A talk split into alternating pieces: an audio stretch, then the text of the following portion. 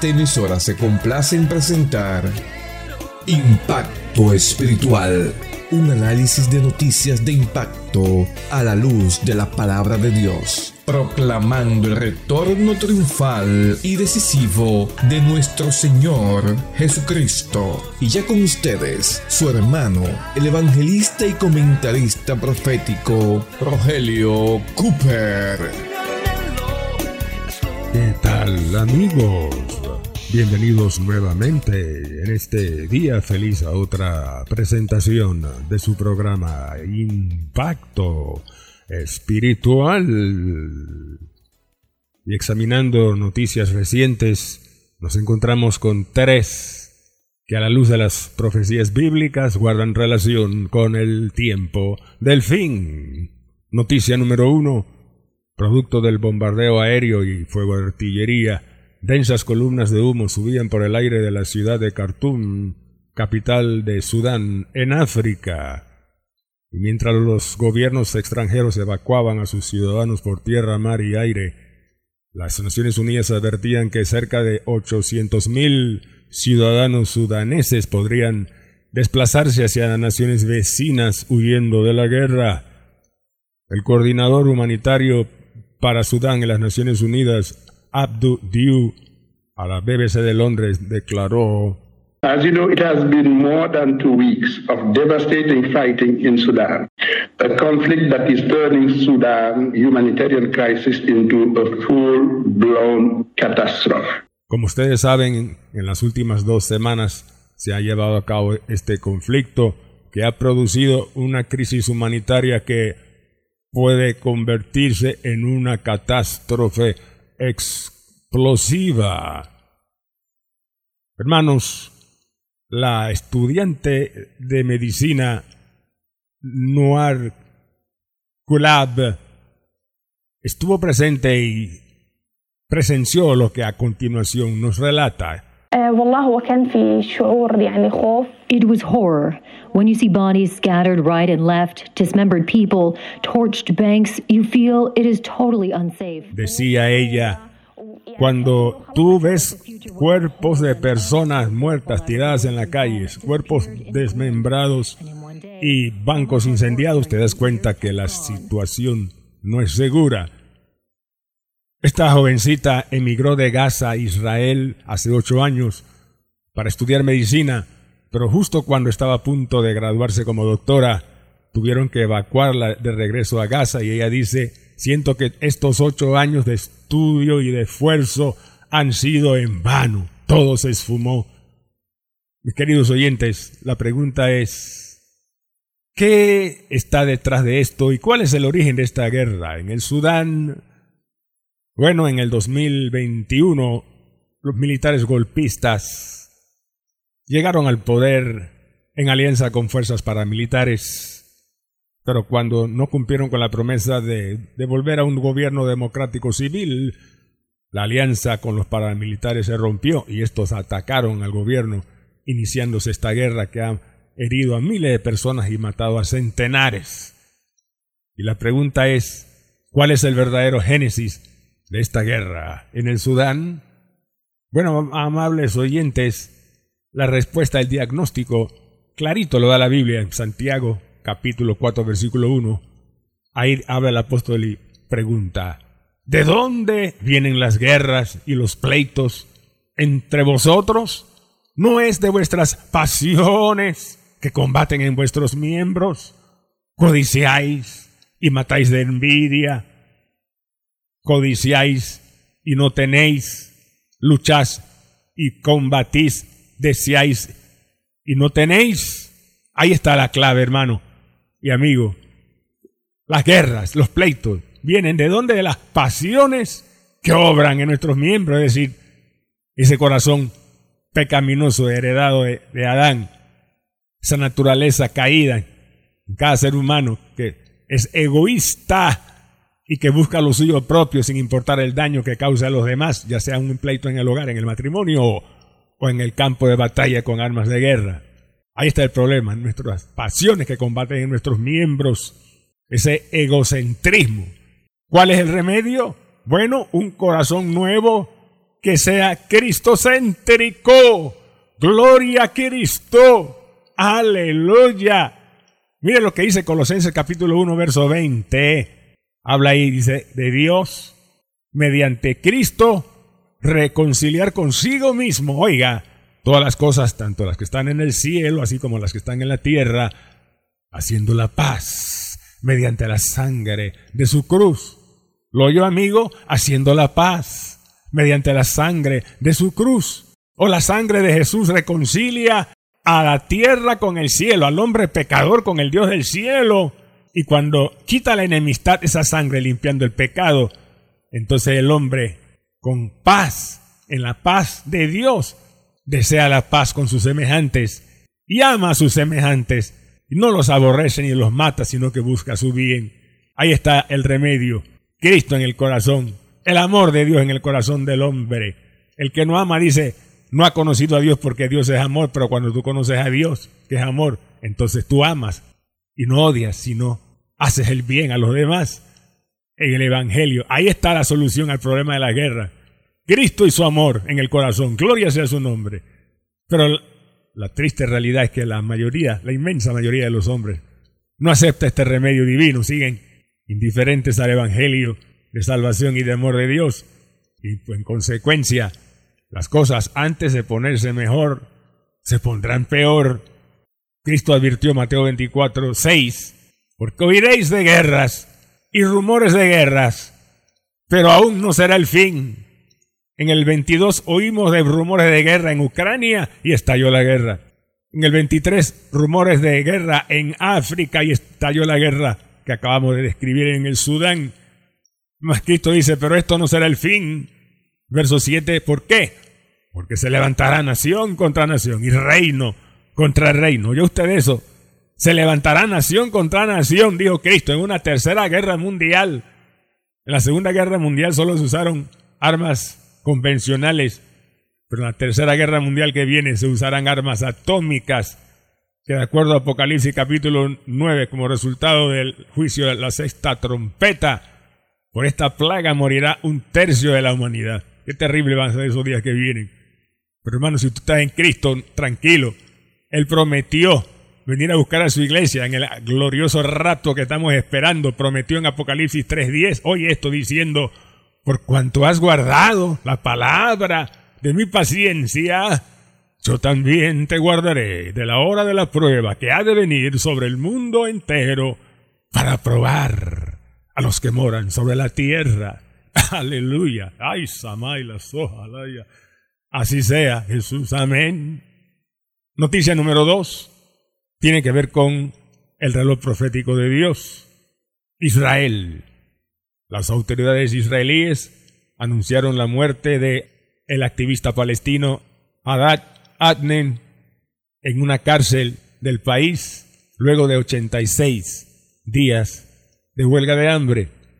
Haddad Adnen en los últimos 20 años ha entrado y salido de las cárceles israelíes durante cinco veces y en cada una protestó con huelga de hambre, pero en esta última, al negarse a recibir servicio y atención médica, murió. Esta fue la explicación que dio el gobierno israelí. Pero la Asociación de Prisioneros Palestinos rechazó esta explicación del gobierno, diciendo que Adad Annen más bien fue asesinado a sangre fría. Por su parte, el movimiento yihad islámico del cual Adad Annen pertenecía, dijo que el enemigo Israel iba a pagar el más alto precio por este crimen. Amigos oyentes, este palestino activista lo encarcelaron en Israel, pero no era un inocente mariposa, como decimos aquí en buen panameño. No, no, no. Hubo razones de fondo Tres razones de fondo.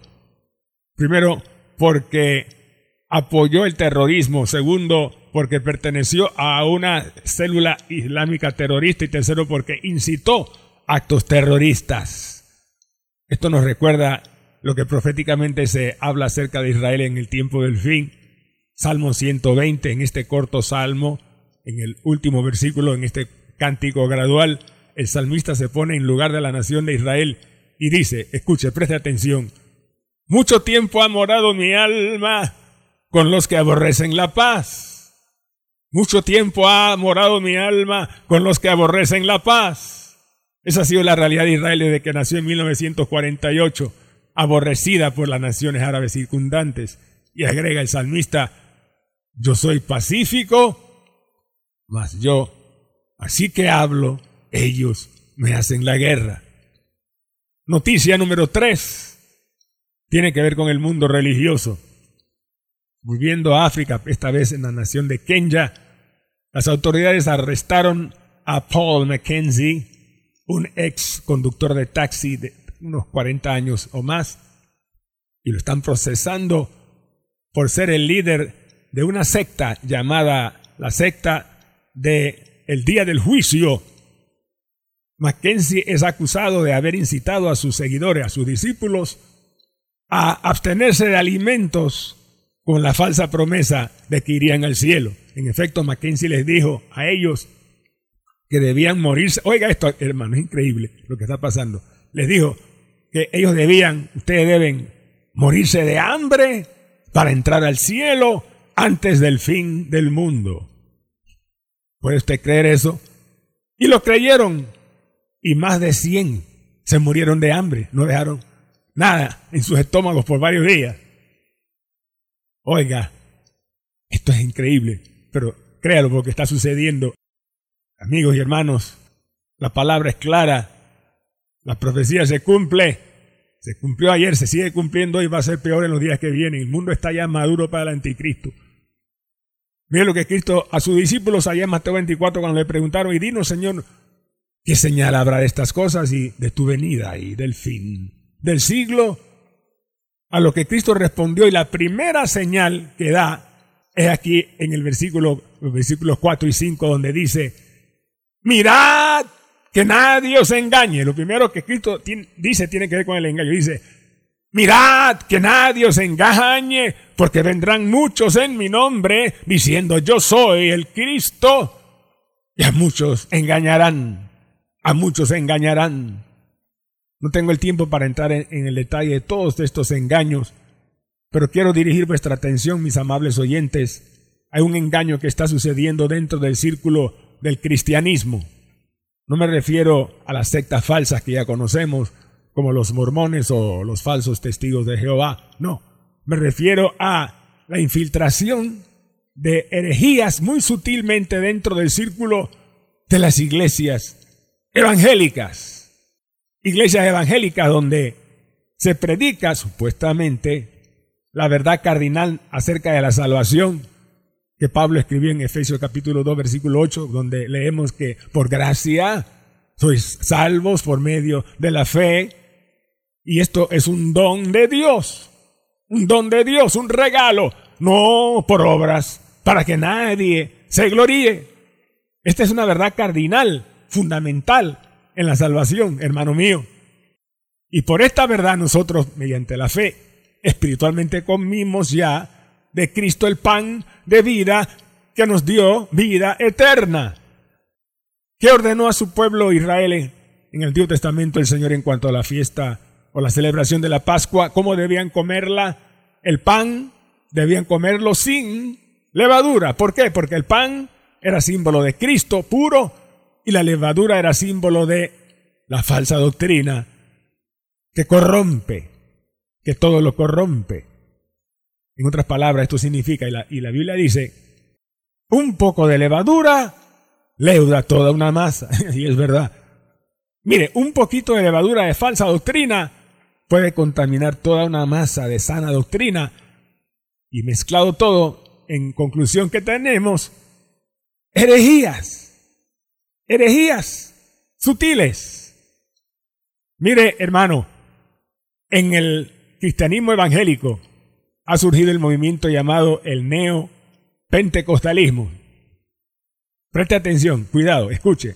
El neopentecostalismo que es nada más y nada menos que una nueva corriente teológica que se ha infiltrado sutilmente en algunas, no todas, en algunas iglesias pentecostales. Conversé el otro día con mi amigo y hermano, el evangelista y sobre todo pastor conferencista bíblico y analista político y profético Juan Carlos Montenegro y le pregunté, por definición, ¿qué es el neopentecostalismo? A lo que él respondió.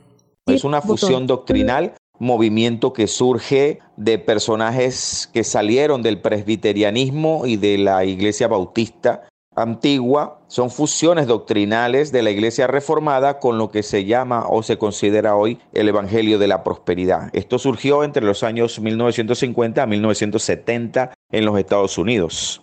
Oh, así es, Juan Carlos, interesante. Hermanos, oiga lo que el apóstol Judas en su epístola, en el versículo 3, nos dice, escuche, Judas capítulo 1, único, el verso 3 dice, Aleluya, mi alma te alaba, Padre Santo. Que algunos hombres han entrado encubiertamente. Oiga eso. Encubiertamente han entrado en nuestros institutos bíblicos. Encubiertamente han entrado en nuestros seminarios bíblicos. Después se metieron a la iglesia como pastores y ahora están enseñando un falso evangelio de la prosperidad. Están interesados no en tanto ganar almas para Cristo, sino más plata para sus bolsillos. Cuidado, cuidado. A todo esto yo respondo y digo, dinero para las misiones, sí, pero dinero para sus bolsillos, no. Shakarria mansa lava calla sabaqueteria los ama. Vete aquí, bendito sea Jesús. Ahora, hermanos, observe lo que a continuación aquí la epístola de Judas, verso 4, dice aquí el apóstol. Primero dice, algunos hombres han entrado encubiertamente, los que de antemano han sido destinados para esta condenación, hombres impíos que convierten en libertinaje la gracia de nuestro Dios y niegan a Dios, subraye, niegan a Dios el único soberano y a nuestro Señor Jesucristo. Niegan a Dios el, el único soberano. Ahora se infiltró la herejía esa en la cual ya Dios no es soberano, no. Ahora Dios tiene que someterse al capricho del creyente cuando ora, si ora confesando fe positivamente. Y Dios tiene que hacer lo que dice. ¿Qué le parece? Ya Dios no es soberano, según esta sutil herejía. Pero alabado sea Dios que sigue siendo soberano. Y él contesta cuando él quiere y como él quiere. Gloria sea su nombre. Le pregunté a Juan Carlos Montenegro, pastor, eh, evangelista, conferencista, católogo también, le dije, danos un ejemplo de estas herejías dentro del neopentecostalismo. Por falta de tiempo solamente menciona una. Y esto fue lo que él respondió. Llevan a un extremo que roza lo antibíblico, puesto que no se encuentran registros bíblicos de muchas de las pseudo manifestaciones que se pretenden atribuir hoy por hoy desde que surge este movimiento a el Espíritu Santo. Así es. Oh, interesante. Gracias, Pastor Juan Carlos Montenegro. Hermanos míos, esto de manifestaciones o pseudo manifestaciones del Espíritu Santo es cierto. Hace poco escuché el relato de un hermano que me contó que un pastor, oiga esto, es pastor de una iglesia evangélica pentecostal grande, no voy a decir qué país ni qué denominación es, pero ese pastor dice en una conferencia, dijo a la congregación que había tenido una visión, Dios le mostró varias cosas y entre ellas vio a un perro blanco y dijo que ese perro blanco era el Espíritu Santo. ¿Qué le parece? ¡Qué barbaridad! Algunos hermanos le hicieron el comentario sobre esta interpretación y lo más triste del caso es que este pastor no se retractó de semejante disparate teológico y tipológico. Porque al leer la Biblia, bien hermanos míos, encontramos que el único animal que se usa para simbolizar al Espíritu Santo es la paloma, la paloma blanca, la paloma blanca, la paloma que es un animal limpio y el Espíritu Santo es limpio y nos limpia. Y a ramas sacas a la bachanda. Por el contrario, los perros en la Biblia, los judíos consideraban a los perros y los cerdos como animales inmundos. Y en verdad lo son. Inmundos. Y cuando se menciona y habla de perros en la Biblia siempre es en un sentido muy negativo. Por ejemplo, Proverbios 26, 11 dice que como el perro que vuelve a su vómito, así es el necio que repite su necedad. ¿Lo vio? Y Apocalipsis 22, 15 habla de los perros como los inmundos que no entrarán a la Jerusalén celestial, la ciudad de los redimidos. Ahí leemos, dice que estarán los perros fuera, como también estarán fuera los hechiceros, los homicidas, los idólatras y todo aquel que ama y hace mentira. ¿Lo vio? Los perros estarán fuera. Herejías. Hermanos, tengamos cuidado. Son tiempos peligrosos. El apóstol Judas aquí en esta epístola, en el versículo 5, añade y dice, mas quiero recordaros lo que ya sabéis, que el Señor, luego que salvó a su pueblo y lo sacó de Egipto, después destruyó a los que no creyeron. Después destruyó a los que no creyeron. Y lo mismo va a suceder cuando suene la trompeta del rapto, hermano. La iglesia verdadera será arrebatada. Todo creyente en Cristo Jesús, verdaderamente lavado en su sangre y nacido de nuevo por el Espíritu Santo, se va. Y los creyentes falsos y los líderes religiosos apóstatas falsos, si no se arrepienten, serán dejados atrás para la destrucción terrible que viene y luego para el lago de fuego. Esto es serio, muy delicado. ¿Qué debe hacer la iglesia? Judas termina su epístola con una exhortación diciendo, mas vosotros, oh amados, sobre edificados sobre vuestra santísima fe, orando en el Espíritu Santo. Ahí está la clave. Sobre edificando sobre nuestra santísima fe, la fe en Cristo, la fe en la palabra de Cristo, la fe en la verdad de Cristo, la fe en la esperanza de Cristo. Bendito sea su nombre. Y orando en el Espíritu Santo, lleno del Espíritu Santo, tendremos sabiduría de Dios, revelación de Dios y discernimiento para no caer en el error. Hagamos eso, hermano, porque Cristo está a las puertas y Él pronto viene. Y usted, amigo, todavía no ha entregado su corazón a Cristo, te pregunto, como dice el himno, ¿eres limpio en la sangre? ¿Eres limpio en la sangre eficaz?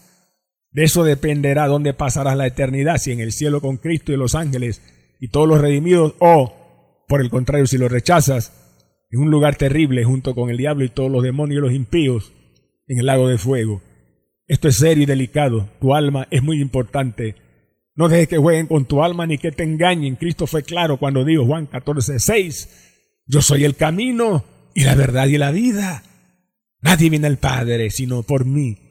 Si aún no eres salvo, amigo, ¿por qué ahí donde estás no inclinas tu cabeza? Cierra tus ojos y Cristo, yo no quiero perderme. Tú eres la única verdad. Yo creo en ti ahora, me arrepiento de mis pecados, perdona todo lo malo que he hecho, pensado y hablado. Límpiame con tu sangre. Gracias porque en la cruz Cristo llevaste mis pecados y el castigo terrible que yo merecía. Gracias porque resucitaste para salvarme. Y gracias porque ahora que te recibo como Salvador y Señor escribes mi nombre en los cielos.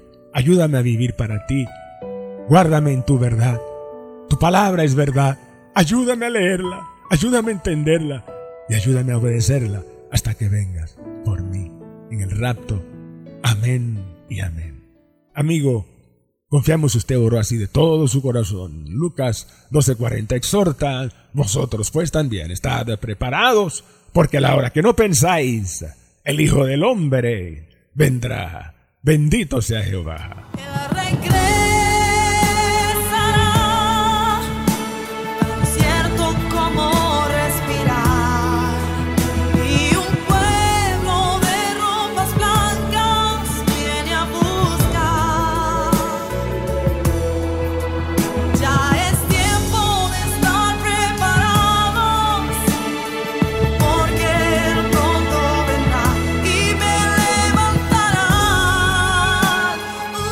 Bien amigos y hermanos míos, en el día de hoy presentamos el programa número 2375 con el mensaje titulado Noticias en profecías que anticipan el fin. Hermano mío, sin duda una palabra profética tan poderosa e impactante como la que usted escuchó hoy, querrá oír de nuevo el audio y compartirlo con sus contactos, sus amistades y hermanos en WhatsApp. Si es así, con mucho gusto se lo enviaremos urgentemente, totalmente gratis si nos escribes a nuestro WhatsApp solicitándolo ahora mismo. Lápiz y papel, anota el número de nuestro WhatsApp, pon primero el signo más seguido del número 1 y luego los números que mi esposa a continuación les dará. Adelante, hermana Diana. Más 1 917 557 6928.